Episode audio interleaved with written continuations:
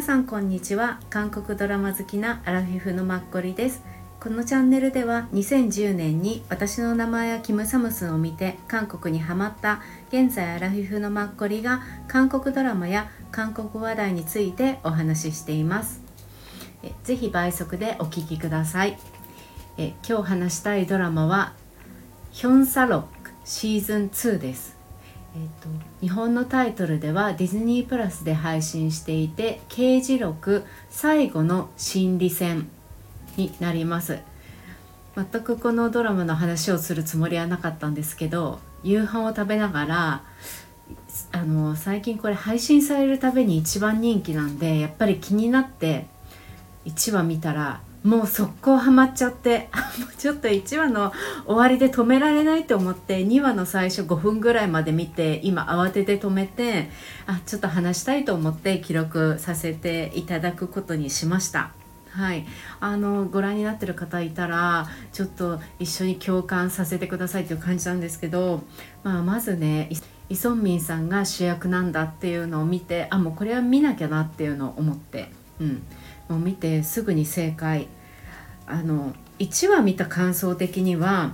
最初ディズニーのオリジナルだと思わなくてスタジオドラゴンが作ってるみたいなんであ TBN かなって思ってたんですね。そしたらもうディズニーのオリジナルで8話完結。であのシーズン1が去年の10月から11月。でこのシーズン2が今回7月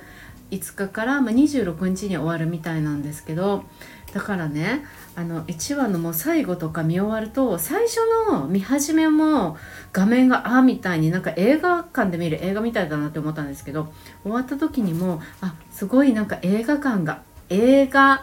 的な、うん、感覚が作られてる作り込まれているものなんだなって思いました。最後のあの字幕ロールとかも。うん。これさ映画館で流しても全然いいですよね。なんか配信専用だけのものを流す映画館とかあってでなんか普通に800円とか1,000円とかで予約制で都内とかにあったらそれなりに埋まると思うんですよね。であの1ヶ月一番人気な韓国ドラマっていうか韓国のドラマ映画とかで翌月にそれを流すのだから絶対さ見た人とかももう一回なんか大きい画面で見ようって思う人いるんじゃないかな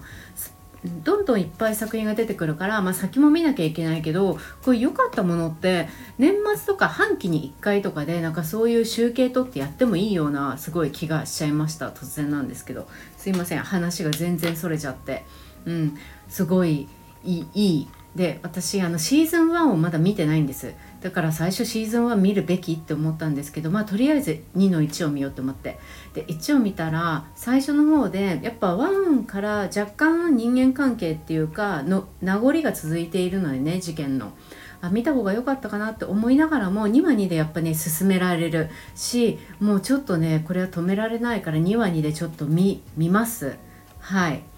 で、えっと、その後に一応1も見ようかな。でもね1を見た方がもっと2を楽しく見れるんじゃないかなっていうのはなんかふつふつと今感じてて。2のちょっと落ち着くところまで2の2話ぐらいまで見終わったらちょっと1を見ようかなって見ちゃおうかなって思ったり今してるところです。土日だしって甘えて。はい。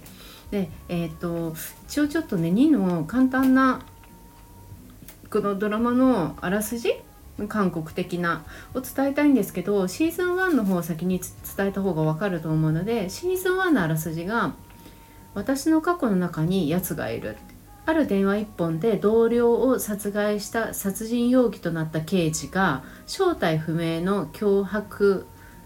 犯を捕まえるために自分の過去を追う物語なんですね。多分この主演の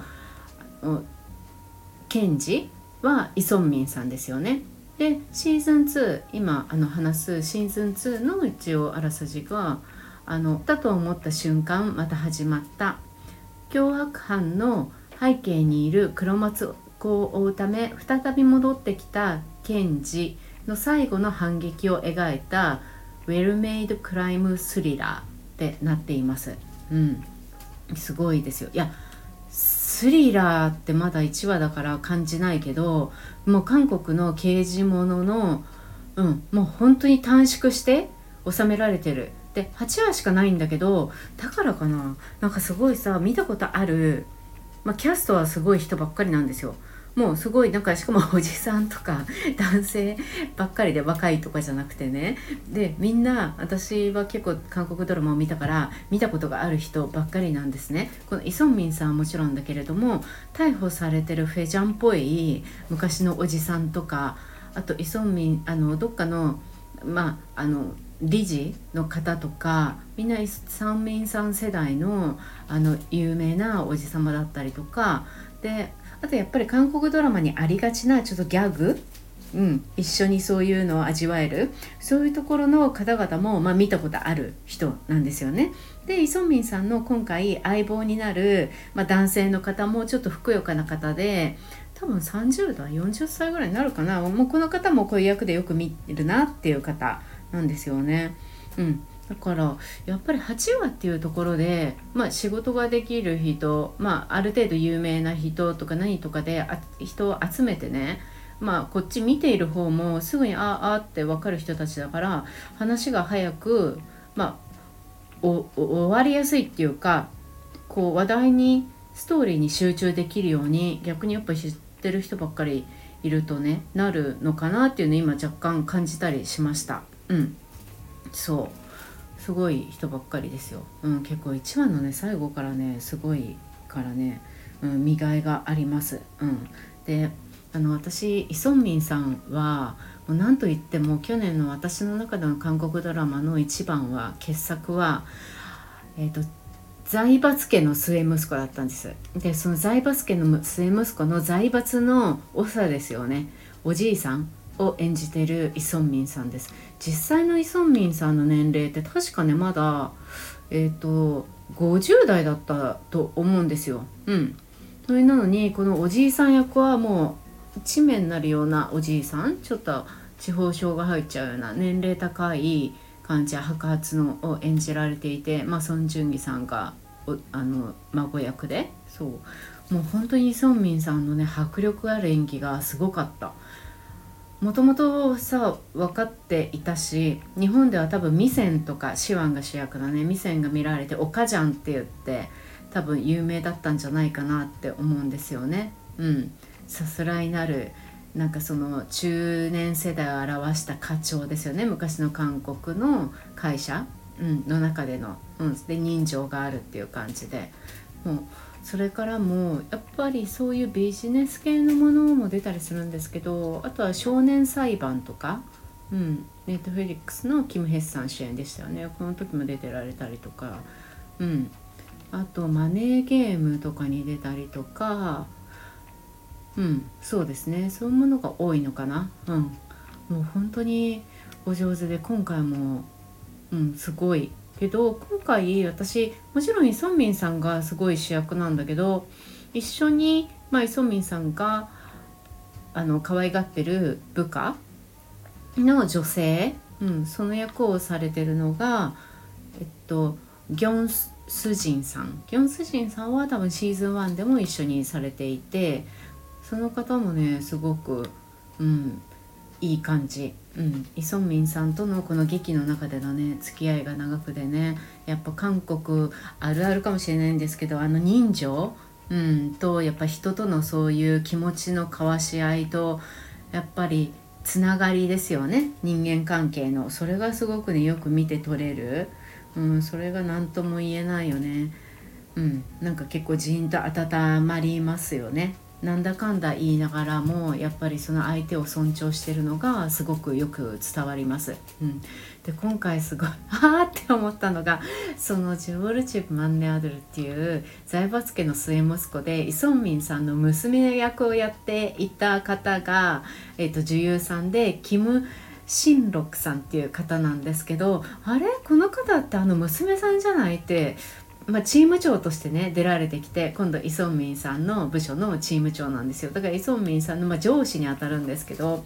もうやっぱりねその娘さん役だった方で今回はたちは逆というか前の財閥家の時には、まあ、イ・ソンミンさんの娘だったんですけどその時も強烈で演技があすごいこの女の人こんな人いたんだって思ってもうめちゃくちゃ嫌なやつあのや役だったんですよ、うん、メイクも派手だしねいろいろ。で昔の時代だし衣装とかも、うん、ちょっとレトロででも強気ででも旦那さんとはすっごい仲良くてそのギャップがまた良かったんですけど、うん、そしたらあのケムルっていうあのどこでしたっけ？すごいこの JTBC だ。すごくもう賞を取ったような大作。もうこのケムルも毎日ご覧になってない方いたら見てほしいです。うん。シン・ハギュンさんとヨジングさんのなんですけどこの時にも刑事役だっけ何役、うん、で出られていてあれ？この人って思ったらそうこの時にもあのされていて出演されていてそれもすごくお上手でね。で今回も顔に若干目元に個性があるからあれこの人ってって思うんだけど髪の毛のねスタイリングを長さとかちょっとまあメイクとか変えるだけで結構この方って変わるんですよね。あと役にすごいなりきるのかなその役が役柄のポジションに。だからすごいねその辺が七変化がお上手な方で。うん。ちょっとこれからイ・ソンミンさんとこのカジョンチョのやり取りが楽しみです。イ・ソンミンさんの昔ながらのこの刑事のやり方とこのあのチーム長の女性のやり方は真逆みたいなんでその辺もちょっとこれから楽しみ。うん、そうでも8話で終わるからあっという間ですよね。もうちょっとすごいもうなんか本当楽しみあの元々の韓国ドラマみたいなのが好きな方には本当におすすめですねもうセレブリティみたいなのと真逆なんですけどいやこれぞ韓国ドラマだろうっていうような、うん、で刑事ものででもその韓国ドラマなんだけれどもディズニープラスになってるから若干トレンド感もありつつ ニューレトロみたいな、うん、やっぱ今の時代レトロ人気だから韓国で。そういう感じかなって思いながら、うん、すっごい楽しみにちょっとこれから見ます。嬉しい。なんかこんな楽しみなドラマが出始めるなんてってほんとつくづく思いますよね、うん、シーズン1にもキム・テリさんとかも特別出演してたみたいだしそれを見るのまた楽しみです、うん、